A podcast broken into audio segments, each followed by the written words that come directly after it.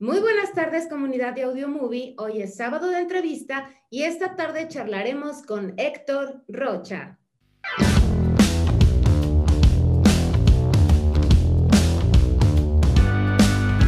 En una familia, cada miembro cuenta con aptitudes que lo diferencian. La voz actoral fue clave en el desarrollo de la vida profesional de Héctor Rocha.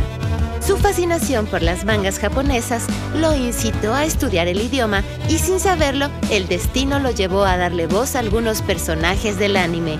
El personaje de Ted Mosby en la serie de televisión Cómo conocí a tu madre es una de las muchas interpretaciones que le han dado fama. Damos paso a esta entrevista solo por audiomovie.mx.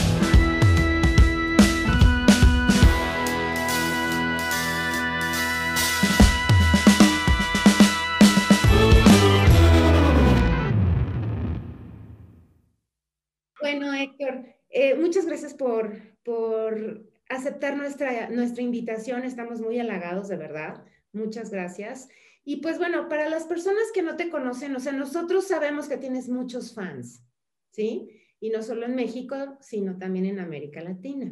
Entonces, para las personas que no conocen de ti, quiero que nos platiques eh, cómo fueron tus inicios en el doblaje. Bueno, mira, pues este, de antemano les agradezco la invitación porque pues resulta que estoy entre muchas luminarias, ustedes han tenido muchas entrevistas enormes, entonces definitivamente estar entre gente de tanto peso me apabulla un poco, pero vamos a tratar de, levantar la mano. No, no, no, tú, tú Pues mira, el inicio fue muy curioso porque yo les hablaba por teléfono a mis amigos y me confundían hasta que me ganaba la risa. Entonces una amiga me dijo, como tienes esa facilidad para las vocecitas, ¿por qué no te vas mucho a doblar caricaturas? okay. Y bueno, pues yo era un 5 de febrero del 2001 y dije, hoy voy a acordarme. Y me las televisoras y en una de ellas había una persona que conocía de este medio y me dijo, te voy a recomendar un lugar. Llego a la empresa donde, por así decirlo, nazco un 5 de febrero, o más bien dicho, me introducen al mundo. Y lo curioso es que se confundieron porque yo les dije que me habían recomendado la televisora a la empresa y no sé cómo lo dije, que pensaron que, que, que yo era recomendado de la empresa, entonces me metieron automáticamente a hacer una prueba, me recibe don Carlos Becerril, me hace la prueba y me acuerdo que le di voz a Mark Hamill y, y me saqué de onda porque pues Mark Hamill yo lo recordaba de Star Wars, de Luke Skywalker y de repente lo veo mayorcito ya, ya crecidito y dije, ay, ¿qué te pasó? Entonces, este, pues les gustó la prueba, dijeron, sí, te puedes quedar a hacer sala y no fue fácil, fue como sacarle agua de una piedra. ¿Cómo que? sí, porque este, sí, Sí, es que en serio, cuando vas iniciando, si, es, si eres de teatro, si eres gente de, locución o de lo que sea, tienes tablas, pero cuando no tienes nada, no tienes ni dicción, ni actuación, ni, ni, ni, nada, pues como que dicen, ¿y con este qué hacemos, no? Pero pues ya les platicaremos poco a poco cómo estuvo el asunto. Porque en serio, al principio, es más, yo llegué a preguntarle a una directora, ¿sirvo para esto o no? Y ella dijo, pues mejor búscale por otro lado, ¿no? Y yo dije, bueno, pues yo era técnico en electrónica, había estado trabajando en museografía cuatro años, conocía a todos los artistas del estado. Dije, Ñe", pero se quedó ese gusanito de que me dijeron que no podía. Y eso fue lo que me impulsó a buscar clases, a que buscara a la maestra Vani Barrero, hermana de Chucho Barrero, que en paz descanse. Y a partir de ahí fue que empecé a realmente a crecer porque me enseñaron a respirar, mejorar la dicción, pero sobre todo la lectura de comprensión que es básica, básica para lo que es el doblaje o cualquier otra situación que tenga que ver con el micrófono. Exacto, sí, exacto. Ok, y entonces, bueno, eh, tú empezaste con esa empresa y decidiste pues prácticamente este, desafiar ese comentario que, que alguien te dijo que mejor te dedicarás a algo, ¿no? Cuando pues lo traías yo creo que en la, en, lo traías ahí en la sangre, traías ahí en la cosquillita. Entonces empiezas a estudiar, a practicar, a tomar cursos. ¿Y cuándo es o, cuál fue tu primer eh, papel que te, que te, otorgaron en el doblaje? ¿Cómo, ¿Cómo, ya empezaste en forma, digamos? Mira, eh, decir como que el primero, como que en forma, es complicado porque pues realmente a alguien nuevo no le das algo de peso cuando no sabes cómo va a funcionar. Y te lo digo ya ahora después de haber pasado la experiencia como director de doblaje, este, pues les vas dando poco a poquito, ¿no? Te tocan ambientes. Me acuerdo que era una serie donde sospecho que los latinos estaban metidos porque se llamaba Hijo de la Playa, pero en inglés el nombre pues se presta a, a mala interpretación. Entonces, yo creo que algún latino andaba metido por ahí. Total que este, hay muchos personajitos y ya después vendría eh, Buffy la Cazavampiros. Ah, Buffy. Ah, ok, bueno, entonces retomando el tema, este, eh, te, hice, te hicimos la pregunta de que, este, ¿en qué momento o en qué serie comenzaste a trabajar de manera más en forma, ¿no? Que entonces fue la de Buffy, los vampiros. Se podría decir, aunque hubo un momento decisivo en el que estaban necesitando ya meternos de lleno, y fue en, eh, en, una película muy difícil, este, Transputing, este, donde tuve que darle voz a Tyron, uno de los personajes principales, en una de estas películas de cine de culto, cine de, de, de, arte, y, y, fue muy difícil y gracias a un director que nos sacó la casta, don Ángel Aragón, que este, le mando saludos si nos está viendo, este, porque sucede... Pues buen plan, ¿verdad? sucede que apenas, apenas lo vi y en serio, lo vi hace 20 años y lo veo ahora y está idéntico y dices tú, ¿dónde estará su cuadro como el de Dorian Gray? Oye, pero los saludos son en buen plan, ¿verdad? Porque hasta yo dije saludos. Ah, no, sí, son un muy buen plan porque sacó lo mejor de nosotros en algunos casos, en otros pues este, nos mandó a hacer tarea, pero definitivamente fue un parteaguas porque tuvimos que aplicarnos completamente. Entonces, eh, fue a, raíz de eso que este, empezamos a, a meternos más de lleno, pero yo no podría decirte una fecha o un personaje donde digas tú, ya me siento actor, porque como que eso sigues aprendiendo, sigues este, creciendo, sigues entendiendo cosas. A la fecha sigo este, desarrollando lo que se llamaría la empatía para poder meterme en personaje en escasos segundos, cuando solo he visto la, escena en ese momento.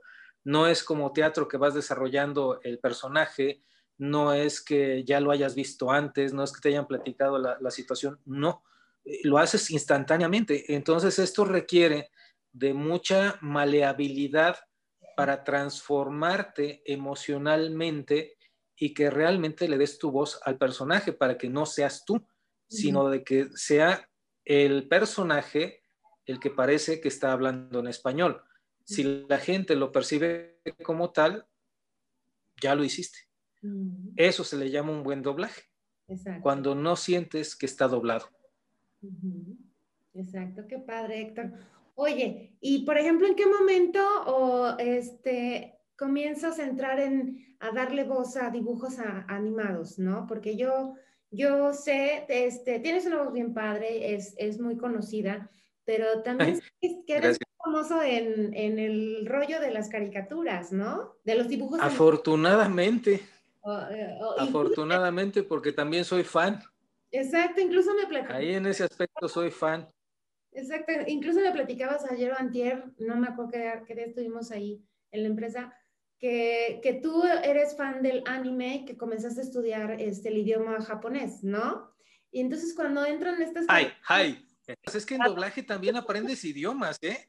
Ahorita traigo el turco atorado.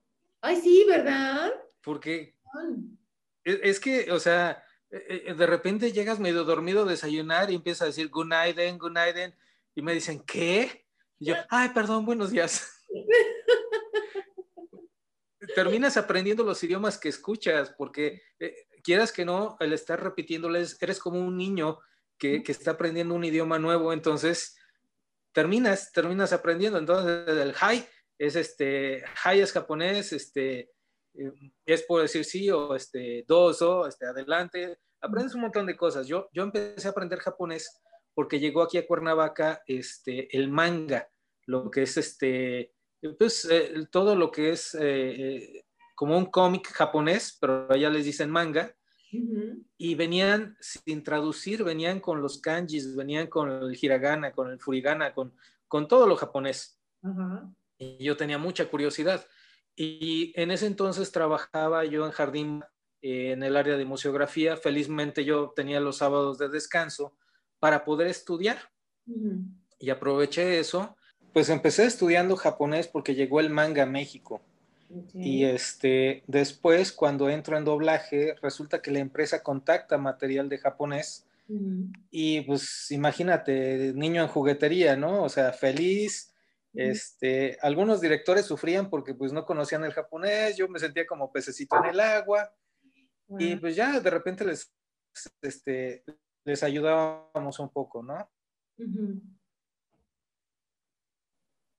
Pero fue un crecimiento personal del doblaje con hacerse de personajes en, en las caricaturas, porque pues yo no era tan bueno pero felizmente tenemos buenos directores que nos van llevando y con el conocimiento del japonés no me sentía yo tan fuera de lugar, entonces fue padre, eh, empezamos con este, una, este, un anime que se llamaba Nube, después este, fue uno de, de automóvil, este... De automóviles. Los fans saben más de uno que uno mismo, ¿eh? Este, sí, de automóviles, este, no recuerdo ahorita cómo se llama, por ahí van a, van a brincar los fans cuando vean esto. Me van a regañar seguramente. Después viene una serie, una serie que se llama Yuyu Hakusho. Me acuerdo que mm, con el director o con la persona que eligió los personajes, o más bien dicho a los actores, me iba platicando, fíjate, en el camión veníamos platicando, era la oficina, el camión, hasta la parte de atrás. Oye, fíjate que llegó así asado, quiero que hagas este personaje, pero el personaje es oscuro, este, tienes que hacerlo acá bien dark, bien este. Estábamos viendo el perfil psicológico, cosa que jamás lo hacemos porque pues casi todo es este como no cosas muy rápidas. Y aquí me permite así que pues, empaparme un poquito. Y bueno. A ver, este recuérdanos, cómo era la voz de ese personaje. Este anime fueron ciento. ¿Sí me escuchaste? Mira, se llama Hiei. Sí. Sí, se llama Hiei. Él hablaba de esta manera. Siempre te estaba amenazando. Si lo haces enojar, conocerás el Ao en Satsuken Kokuryuha. y era. Sí, e, está en YouTube precisamente este anime y este fueron 112 capítulos. Y cuando me dijeron que lo iban a pasar en televisión, la verdad me dio miedo. Me dio miedo porque dije, si les gusta, qué padre, si no les gusta, casi casi que te, te entierran, ¿no? En vida. ¿Quién sabe quién es ese Héctor Rocha? Yo no lo conozco.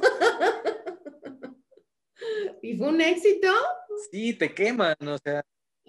Fue eh, uno de mis compañeros, uno altote, él, este, Claudio, eh, fue el que se enteró primero, lo vio por televisión. Yo, yo estaba casi, casi como, como en, la, en la sala de espera del, del, del, hospital, sabiendo a ver si el chamaco nació o no nació. Estaba yo así. Y este, me avisa y me dice, oye, se escucha muy bien, me gustó. Yo así de, uff, al menos uno, ya con eso, ya con eso. Exacto. Y fue un boom, fue un boom de tal manera en que nos comparaban incluso con el original y les gustaba mucho porque habíamos respetado los nombres, este, los poderes, muchos detalles que como fan tú cuidas. Y este, no hombre, fue, fue así como que te abren la puerta a otra dimensión en donde pues nada más te conocían en tu casa y, y, de repente te conocen en Latinoamérica y dices, o sea, ¿cómo? Es, es este, increíble porque es una idea un poco extraña de tu persona porque el famoso es el personaje con tu voz. O sea, tú sales a la calle y nadie te conoce más que los vecinos que te han visto. Entonces es muy extraño porque si eres famoso, pero no eres famoso. Sí, no, exacto. Exacto. Porque es una, una dicotomía muy extraña. ¿Mandé? Es una dicotomía muy extraña. Sí, digo que muchas veces los vecinos ni siquiera sabes a qué te dedicas, ¿no? Entonces, peor. Oye, y después. No, cállate. Que... Ajá, cuéntame. Cállate, que cuando yo estudiaba este, en acupuntura, a los seis, ocho meses, cuando se enteró uno de mis compañeros, casi me pega por no haberle dicho que yo me dedicaba al doblaje. No. Pero ¿por qué no nos habías dicho? Y yo así de, pues porque no tiene que ver con la clase. Ah, claro, claro, pues sí. Oye, pero a ver, cuéntame, este, ¿cuál fue tu segundo éxito? Pero en serio, Ajá. Híjole, es que es complicado porque eso tiene más que ver con las audiencias, con este, con los fans.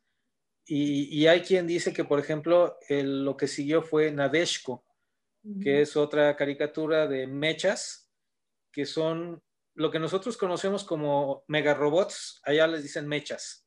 Ok. Y este, era estilo Robotech, estilo de esas caricaturas de, de, que se dan en el, en el, espacio, en otros planetas, a través de, naves, naves que se convierten en, este, en robots. ese, ese, era el estilo. Y, y, esta no tuvo tantos capítulos, pero sí tuvo muy buena acogida, tanto que incluso me llamaron a dar talleres eh, a Nuevo Laredo. Cuando curiosamente no había ley en Nuevo Laredo, no había policías, tenían algunos problemas por ahí, este, llegué yo con ropa bien ligerita y tenía frente frío, ya sabrás. Entonces, todo desubicado, pero la gente muy cálida, muy amable, muy, muy, muy bonito que me trataron. Este, no sé quién venía en el avión conmigo, pero nos recibieron un montón de soldados y yo hasta me sentí medio raro. Ay, no. no se vayan a quedar aquí en nuestro país, ¿no? Qué feo. No, perdón, con todo respeto, ¿eh? Era broma. Oye, es que tu personaje? ¿Qué, hablaba? El personaje, mira, eh, era un chavillo, este, de esos quinceañeros. Tuve que apretar la garganta. Era algo así como que, Yurika, deja mi Gekigangar. Ese es mío. Lo vas a romper, Yurika y este, Adriana Rodríguez, que era en ese momento mi pareja en, este, en la serie, pues me contestaba también con una voz simulando a una chavita. Este, y era muy divertido porque, pues, a mí me gusta el anime. Ajá, qué padre. Entonces, eh, no solo que lo veas, sino que de repente te escuches, hay un, hay un shock en el cerebro que como que no, no te cabe en la cabeza de que yo le di voz y, cuando logras hacer el clic de que ya lo estoy viendo, ya no hay problema y lo disfrutas, dices, ay, qué bueno, se me olvidó que yo trabajé en eso. Sí, sí, sí, no te la crees. sí. Sí, no te De repente los mismos fans, o sea, te hacen ver cosas que tú dices, ¿en serio? ¿A poco? O sea, te, te, elevan a un nivel en el que dices, si me caigo de aquí, Qué miedo. Sí, exacto, no hay que perder los pies de, la tierra. Sí, es, es, peligroso, ¿eh? Porque en serio te, te elevan muy alto, muy alto. Oye, y este, cuéntanos de Caballeros del Zodiaco, porque mi hermano, a que en paz descanse, era fan. Entonces, cuéntame, cuéntame de Caballeros Déjame, te digo que sigue siendo fan, porque allá también tienen internet. Yo creo que sí, ¿verdad? Sí. ha de estar aquí conmigo. Déjame, te digo que seguramente está viendo y está ya muy atento. Debo confesar que yo no era fan de Caballeros del Zodiaco, lo veía, pero me daba mucha flojera que de repente había escenas que duraban años. O sea, era una caricatura que, de repente para una pelea tardaban años. Yo decía, ay, no, qué flojera. Y mejor me iba a dibujar, me iba a hacer otra cosa. y, y, pues llegué a conocer a los que fueron caballeros, o sea, eh, eh, este Chucho Barrero, eh, Pepe Vilchis, este, Víctor Covarrubias, este, tantos más ahí en México que llegué a conocer y que yo no era de irles a pedir autógrafo, o sea, yo los saludaba porque se me hacían gente buena onda, pero que dijeras tú un autógrafo, solamente a Chucho le llegué a pedir, pero porque él hacía más Z en su momento, que después a mí me pasan la estafeta. Entonces. Ay, de Massinger Z porque también me acuerdo de esa caricatura. Yo soy fan de caricaturas. ¿En serio? Oh, yo me senté, yo hasta la fecha me pongo a cocinar y prendo la tele y busco caricaturas. Wow. Sí, te lo juro. No, pues sí, vamos a tener mucho de qué platicar. Sí, sí, sí. Pero pues el chiste es de que conozco a los caballeros y este, y yo era medio raro porque yo era muy amiguero, yo le hablaba a todo el mundo y ellos pensaban que el fan estaba medio loquito y ya después que van y les explica y dicen, ah, no, nomás es buena onda, es muy sociable.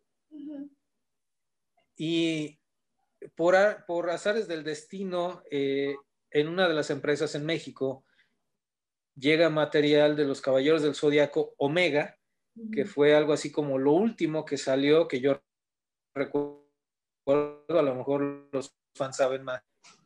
Y nos hacen una, este, pues una prueba. Mi voz se parecía mucho a la de Chucho, entonces decían, híjole, es que no queremos que se vaya a escuchar como si fuera Chucho. Entonces me dijeron, sé tú mismo, sé así como eres, ¿no?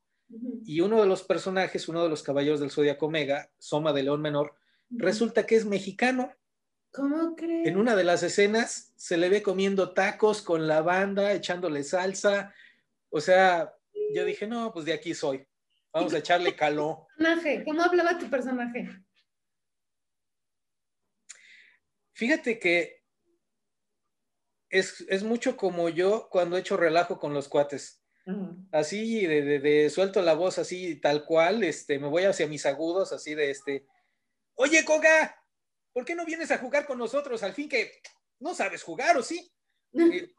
me voy mucho a los agudos, pero tiendo a ser muy, este, juguetón, este, cuando tienes que pelear, pues bueno, te pones un poco serio y este, tienes que gritar y tienes que lanzar el poder pero es más bien tipo juguetón y este, y como que no le da tanta importancia. Ah, ok. Entonces. ah, perdón, perdón. Adelante, adelante. Eso, este, encajamos muy bien con el personaje, porque juguetón aquel y juguetón yo, bueno, denle cuerda al chamaco. Pues sí. Ay, qué padre. ¿Y de Massinger Z? De Massinger Z, fíjate que me costó mucho trabajo porque sentía que esos no eran mis zapatos. Yo decía, no, pero ¿cómo? O sea, este Héctor Lee le ha dado voz, Chucho Barrero, que me encantaba cómo le daba su voz, todo el rollo. Y yo le dije a Chucho, porque le hablé, o sea, le dije, oye, me están ofreciendo esto porque al principio no iba a ser yo, iba a ser otra, la voz de, Bernardo Rodríguez, que tiene voz más gruesa y, este, y él iba a tener que apretarla mucho para poder ser un chavo. Entonces, él de plano dijo, ¿sabes qué? Yo no le entro. Y yo andaba por ahí, creo, y me dijeron, a ver, ven para acá. Te hacen la prueba y dicen, sí, me gusta, te quedas. Y yo así de, ay, así nada más. yo, que lo había idolatrado, idealizado. Ajá. De hecho, el grito de Massinger Z. ¿El, ¿El grito, el de batalla? Sí. Massinger, listo. Builder, ahora. ya se brotaron mis perros. Ay, qué padre. Imagínate nada más, con esa agresividad la sintieron. Sí, la agresividad, ya los ordenaste que se callen. Ay, qué padre, qué padre, me da mucho gusto, o sea, qué, qué, qué padre, Héctor. Oye, por ejemplo, de, de televisión, este, pensé es que, fue algo tan, tan, tan complicado tan difícil porque, te digo, no era mío y de repente me pasa la estafeta porque ya el Chucho me dice, no, pues yo no llegué a un acuerdo, no me interesa, pero adelante, no tengo ningún problema con que le des voz. No, pues yo feliz, pero a la vez como que sentía el zapato muy grande. Entonces le eché todas las ganas del mundo. Y creo que no nos fue tan mal, aunque infelizmente lo sacaron de Netflix, creo que no tuvo tanto pues los fans esperan las voces originales, esperan otro tipo de cosas, entonces eh, eh, pueden ser tanto rudos y crueles los fans como pueden ser lo más lindo, entonces sí hay una fuerza ahí este, entre los fans. ¿eh? Cuando se unan, van a lograr muchas cosas. Sí, pero bueno, en un momento continuamos con esta entrevista después de unas recomendaciones del contenido de nuestra página web. La reflexión a la evolución. Todos los miércoles por Spotify, YouTube y demás plataformas de podcast.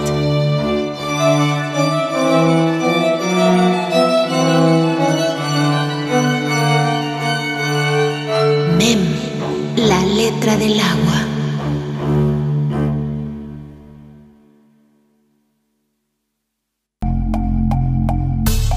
Parte de las historias de vida de algunos sobrevivientes del holocausto. Escúchalas en vivo en su página de Facebook y la repetición por audiomovie.mx.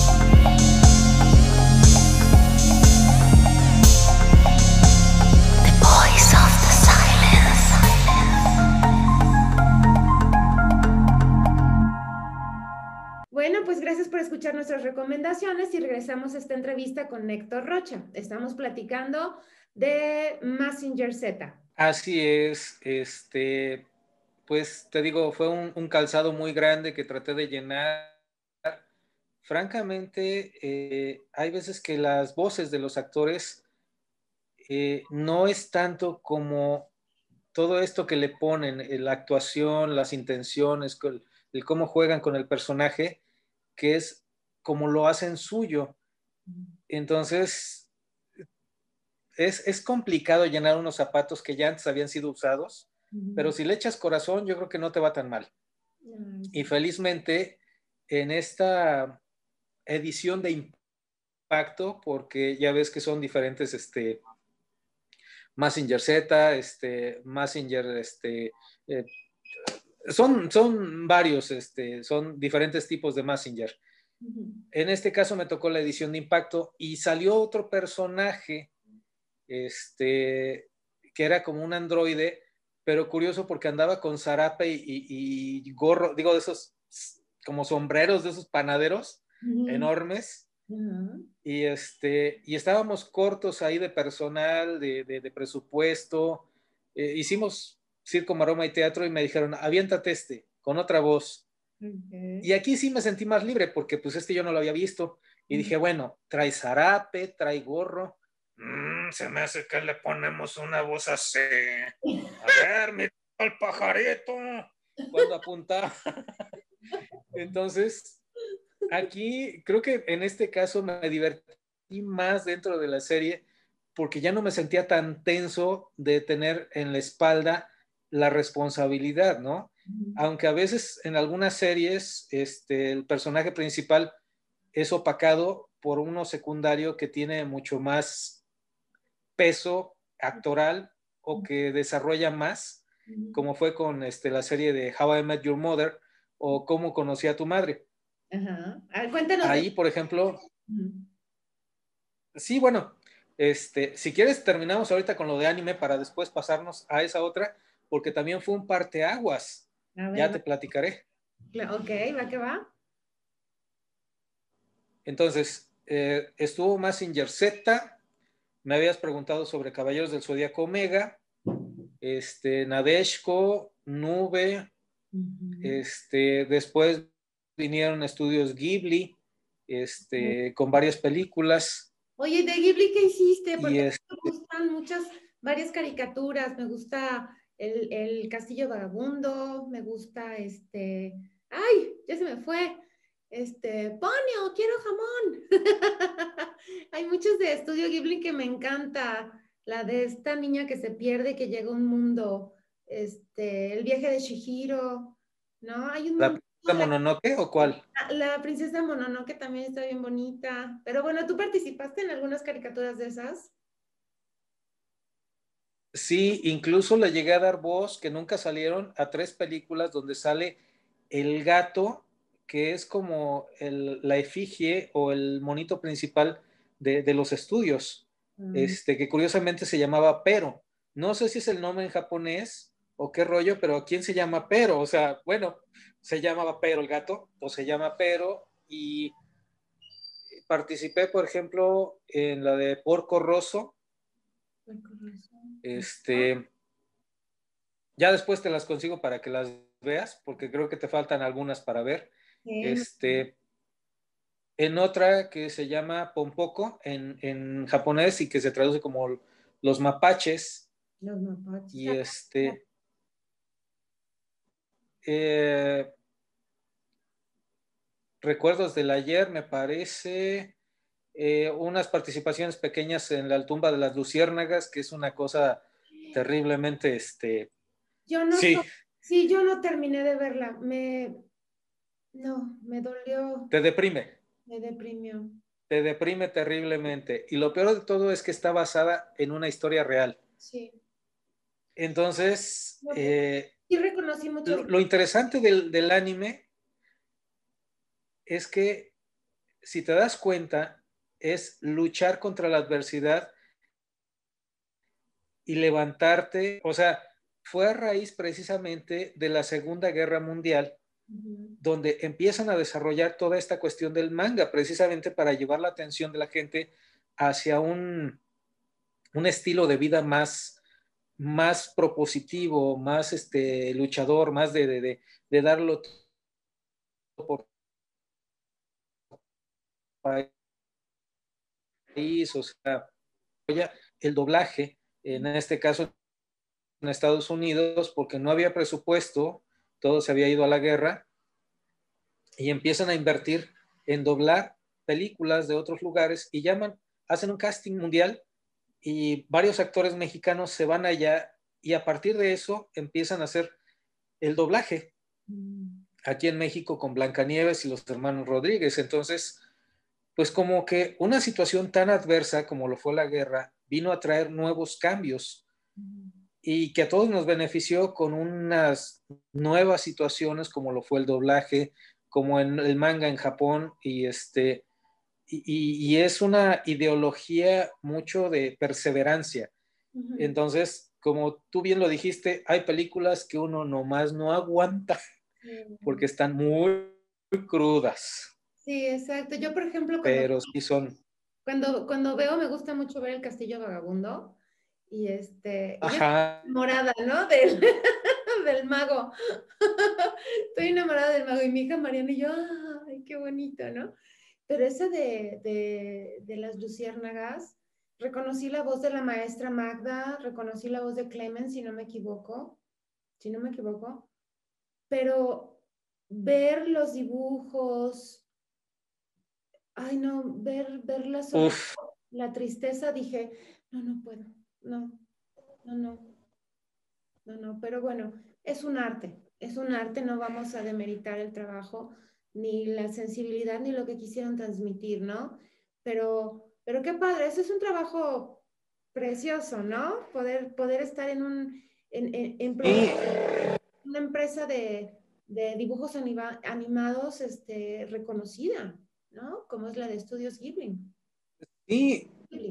Y es que te diré que eh, el manga en Japón tiene una industria enorme. Hay incluso mangas que te describen o que hacen animes. Después te voy a dar algunas recomendaciones para que veas cómo es la industria del manga vista este, desde el punto de vista de, los mangakas y de los, de los animadores. E, es una cuestión brutal así de, presión, así trabajar 24/7 dibujando y, sacando una, porque para allá eh, cada tres meses o cada cierto tiempo sacan algo nuevo, que si pega tiene su anime. Entonces es toda una cultura alrededor del manga que después se vuelve anime. Es impresionante. Tendrías que hacer casi casi que un, programa de eso, de tan impresionante que es. Ah, mira, voy a, voy a investigar, voy a investigar. Sí, después te mando material para que lo, cheques porque sí es, es impresionante. Okay. Ahora bien, retomando lo que me comentabas de, la serie esta de How I Met Your Mother, eh, pues fue en suertes que nos escogieran, ahí este, no daban para mucho por la serie, pero fue un hit, fue, fue algo que pegó, les gustó fui la voz durante cinco temporadas hasta que hubo cambios ahí en las empresas y ya no estábamos a gusto, entonces dejamos de grabar. Hasta la quinta temporada fueron 10, pero este fue algo muy interesante porque incluso cuando busqué trabajo este, como locutor comercial, al mandar el, currículum, de repente ven que, que, soy actor de doblaje y que le he dado voz a, y entonces empiezan a investigar, ¿a quién le diste voz y a quién y a quién? ¿Me creerás que el dueño de la empresa, cuando yo llegué a ir a grabar allá, me quería conocer y me quería decir Ted? Ay, no. Me dice, ¿te puedo decir Ted? Y así de, pues si me vas a pagar, tú dime Pancho si quieres. pero que mi cheque no lleve ese nombre, porque no lo voy a poder cobrar. No, qué padre. Oye, ¿y qué entonces qué hiciste de comerciales, de, de voz, de voz comercial que has hecho? Uy, de voz comercial, mira, ahorita trabajo para una radiodifusora y son diferentes marcas para diferentes cosas. Por lo general, este, nosotros como actores tenemos un rango vocal, algo así como edad vocal, y la mía va entre los 25 y los 45. Tengo un rango un poco amplio. Normalmente son 15, 10 años de rango pero la mía como es, eh, es media la voz, entonces puedo, puedo hacerla más juvenil o como puedo hacerla un poco más, más grave, más gruesa. Y este, desde comida, este, eh, camiones, este, automóviles, no voy a cometer el error de hacerles publicidad gratis, paguen. Ay, ándale, pues es tu trabajo, qué padre, porque la gente, habrá mucha gente que diga, este, ay, pues yo quiero, me gusta lo de la voz, me gusta esto, pero, pero a lo mejor no saben el alcance, ¿no? Y todo, todo el camino que tienen que recorrer. ¿Por qué no? O sea, si, no sé, este, no sé, dinos algo de, de lo que, algún comercial que te, te encante hacerlo y, y hazlo. O sea, Conste. ¿Por qué no? Es que ya ves que luego este, dicen que no hay que decir marcas, etcétera. Eso se me quedó muy grabado. Eso en las empresas que pero este... dineros por, por anunciarte, pero, o sea, ese es tu trabajo. O sea, ese es tu trabajo. Pues sí. Mira, lo último que hice fue, lo último que hice fue para Pullman de Morelos. La ah. verdad, no sé si quedó o no, porque grabo las cosas, las mando, pero ya no sé si quedan. Si quedan, pues qué padre, porque las cobro. Pero ha sido para Mazda, ha sido Peugeot, este, ha sido para, ha sido para diferentes, este, pues, mm, restaurantes, este, el Anticavila ha sido, este, para eh, Rufino Tamayo, para Casa Tamayo, este, he sido incluso la voz de de gobierno, este, un tiempo fui la voz de gobierno, este, también para el, lo que es este, el informe de gobierno anual. Eh, la verdad es de que esto de la voz tiene tal alcance que te puede llegar a abrir no puertas, ventanas y lo que le sigue en una pared donde no había. Porque si aparte de la locución trabajas lo que sería el talento, que es como actuar con la voz, pero no actuar de una forma locutoriada, que era algo que ya estaba muy viciado. Por eso ahora muchos clientes dicen, es que lo quiero natural, pero muy prendido, así y así y así asado. Entonces ya te dan todo un perfil muy exótico. O sea, te, piden que seas vendedor, te, pides que, te piden que seas muy alegre, pero no locutoriado. Sí, no. Entonces, así como que dices, ah, bueno, este, pues vamos a hacer la prueba, ¿no? Y ya lo empiezas a hacer como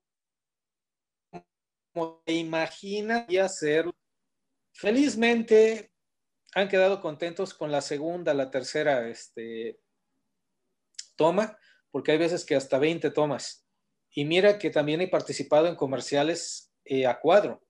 Este, para la comercial mexicana, este, para Nissin, este, para, híjole, es que en serio la lista es larga, Padre. Porque precisamente cuando transento, esto sería muy útil para profesores, para conferencistas, para maestros, para doctores, para mucha gente que se dedica a hablar a los demás, el que conozcan su voz, el que puedan transmitir emociones y que lo hagan con dicción, que lo hagan con intención, puede generar miles de cosas. O sea, hay una chica, una fan, una chaparrita como de dos metros de allá del norte, que en serio cuando la vi así como que dije, madre santa.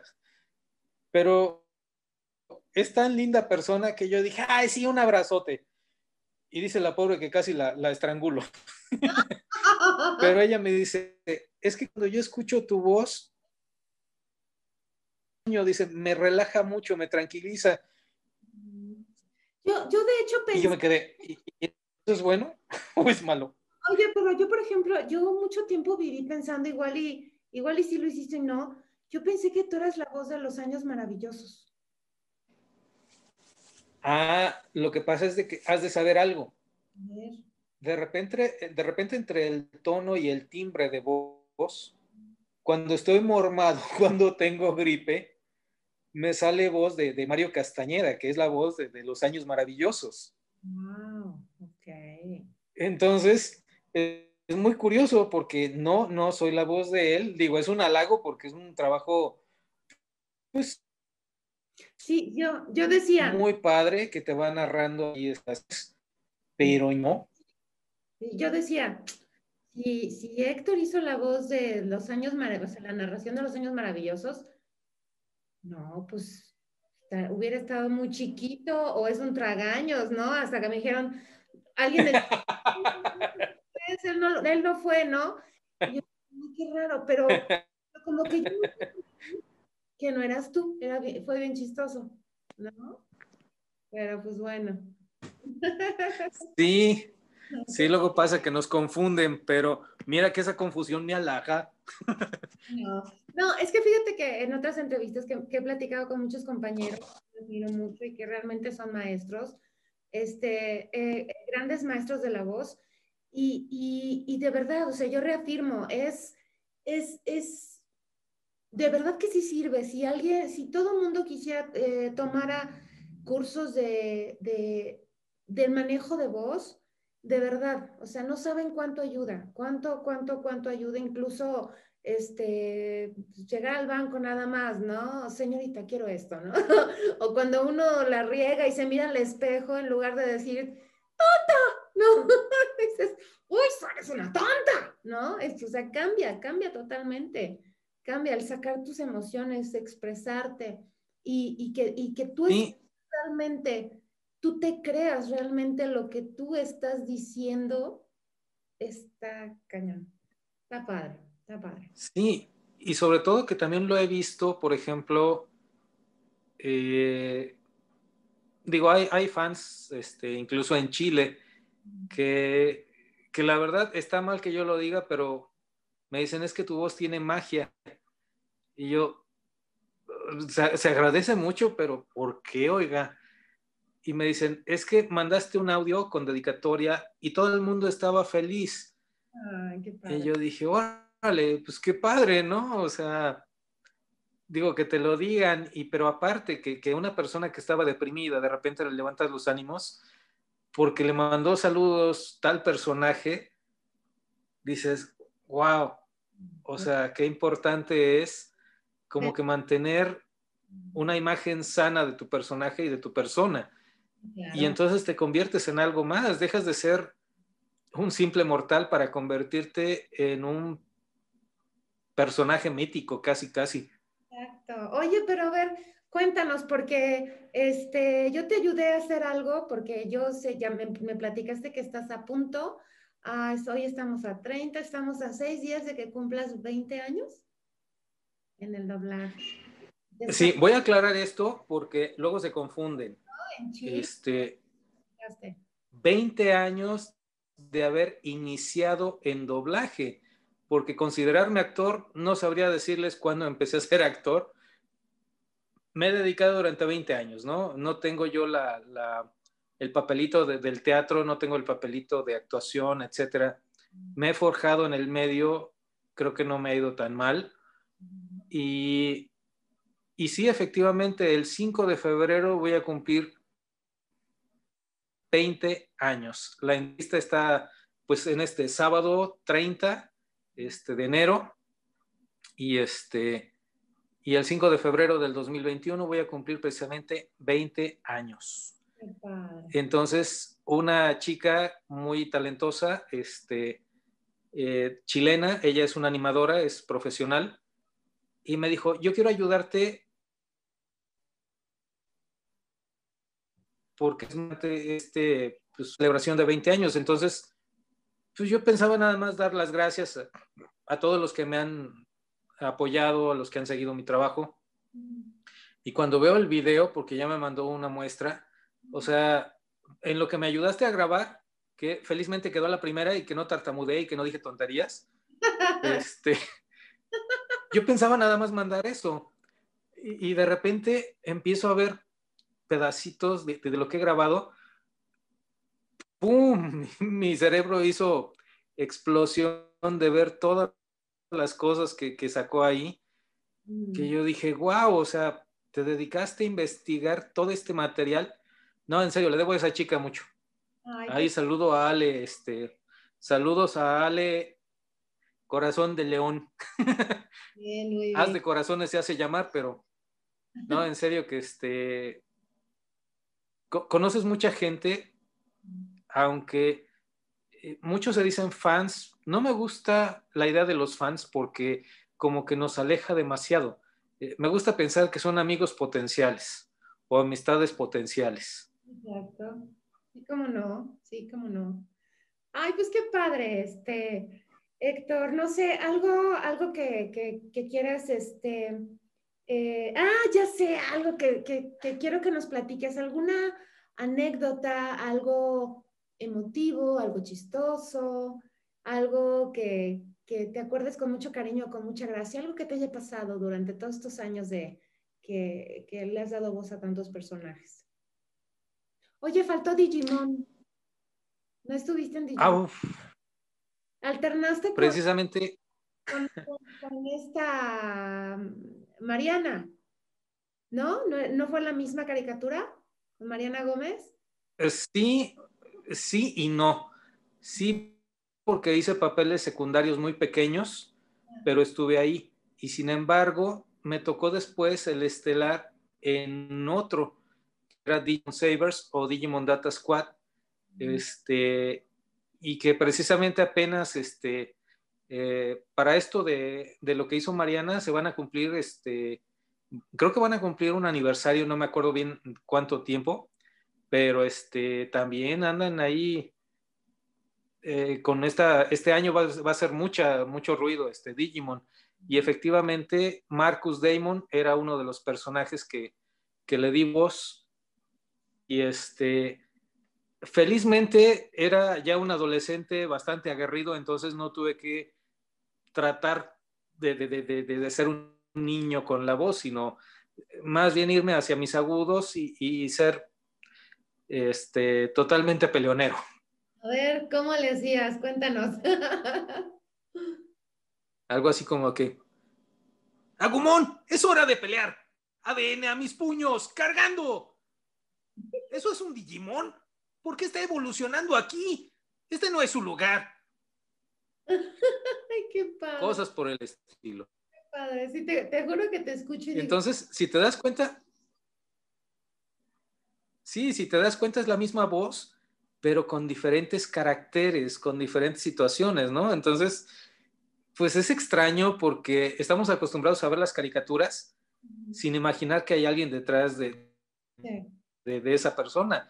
De 25 juraba que Benito Bodoque hablaba español.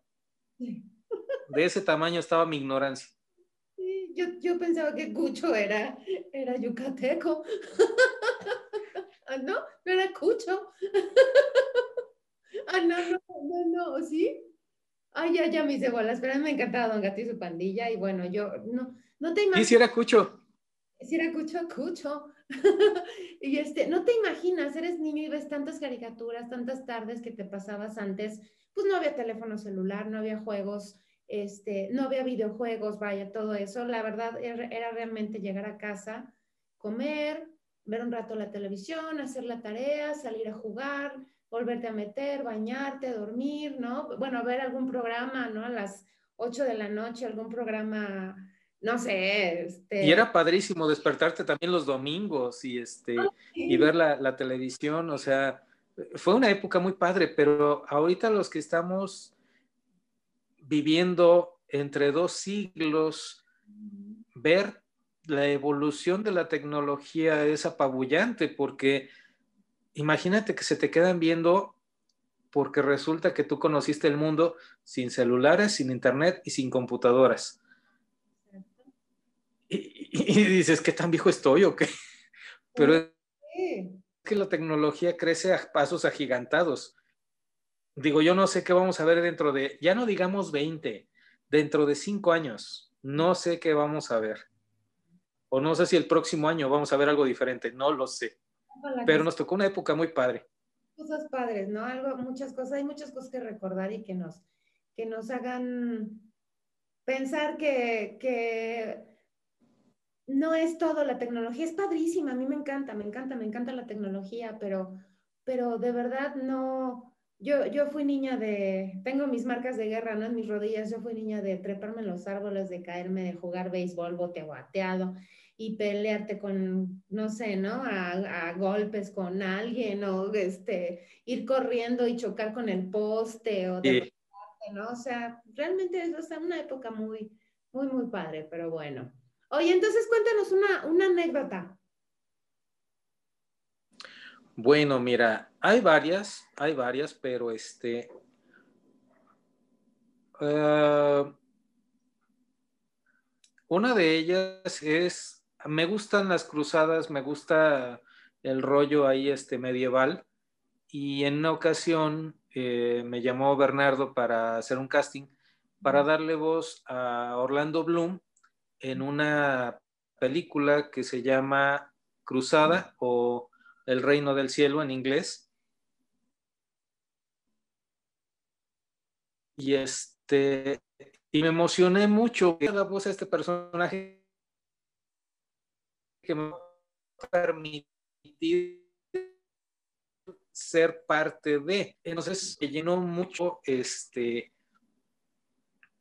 De, es como, como decirte que, que mi máximo sería poderle dar voz a Spider-Man en algún multiverso, ¿no? Porque ya mi voz como para jovencito como que ya no. Yo mismo no me, no me daría la voz para ese personaje. Pero pues ya, ya vimos aquí que hay multiversos y que Spider-Man no necesariamente puede ser pues jovenzón, sino de que ya puede estar barrigón y divorciado y, y, entonces dices, ah, caray, pues como que todavía hay posibilidad. El puerquito Spider, ¿cómo, cómo se llamaba el puerquito? Entonces, pues este, esa ocasión. En la película de los multiversos. Este, híjole, el puerquito no me... El multiverso hasta, con, sin problema. Sí, sí, sí. qué padre. Oye, pues Héctor, de verdad ha sido un gustazo, un gustazo charlar contigo, más que una entrevista, realmente fue una charla, un, un, un este, un, un, momento muy padre, ¿no? Este, quizá muchos no, no tienen la oportunidad de conocerte como persona, yo afortunadamente sí, y qué bueno que transmitimos esa, esa, esa parte bonita, ¿no? Esa parte humana, en tu casa, platicar las anécdotas, este, no sé, bromas, chascarrillos, de verdad. Muchas gracias, Héctor, por este, eh, eh, esta oportunidad de que nos regales un, un, tiempo y que, pues bueno, podamos transmitir esta, esta charla padrísima en, en audiomovie.mx. De verdad, muchas gracias. Y pues algo que le quieras decir a tus fans, despídete como quieras. Pues este, pues las gracias, el agradecido soy yo porque pues es una plataforma padre donde han pasado luminarias, donde pues ahora sí que este, me sorprende estar yo aquí, pero tienes razón, ahora sí que este, he hecho mi trabajo en anime, creo que no ha ido tan mal. Y este, y esperemos seguir trabajando mucho tiempo. quizás no es lo mismo porque pues llegan series, llegan películas, llegan novelas, llegan muchas cosas, pero definitivamente eh, me decía este, un actor de doblaje en México este, que cuando el doblaje te abraza, ya no te suelta. Entonces, chavos, mientras la salud y la vida nos lo permita, me van a seguir alucinando en la tele. Muy bien. Y pues, mil gracias por, por seguir mi trabajo, mil gracias por la entrevista y este, y pues a todos los, los amigos potenciales llamados fans, este, les mando un saludo, un fuerte abrazo y pues, aguanten esto de la pandemia nos pone a, a, para salir fortalecidos. Échenle ganas y quédense en casa si andan de gripientos, ¿eh? pues bueno, esto ha sido sábado de entrevista y eh, nuestra entrevista fue con Héctor Rocha en audiomovie.mx. Hasta la próxima.